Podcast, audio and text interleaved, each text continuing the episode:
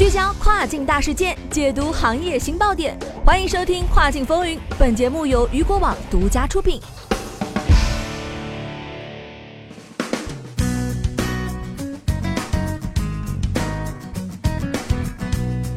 Hello，大家好，欢迎大家收听这个时段的《跨境风云》，我是大熊。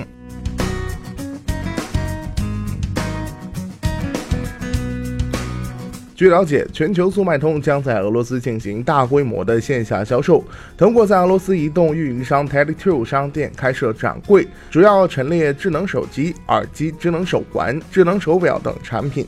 首批展柜将在莫斯科、叶卡捷琳堡、车里亚宾斯克和克山的三十家手机连锁店内开放。此外，Tele2 计划在今年年底前开放大约一千个这样的展柜，消费者可以在店内通过其应用程序扫描订购商品，十天内便能收到商品。据悉啊，这是全球速卖通首次在俄罗斯通过第三方零售网络设置线下商店窗口。对于俄罗斯许多受众来说，他们更喜欢在实体展厅。购买，而线下商店的开设将会吸引更多的新消费者。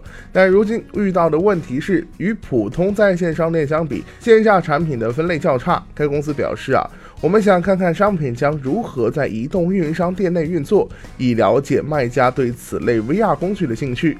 跨境电商平台在线上零售的基础也融入了线下元素，速卖通并非首例。二零一八年啊，亚马逊开设线下便利店 Amazon Go。二零一六年，中国智能手机制造商小米开始在中国创建 Mi Home 零售网络。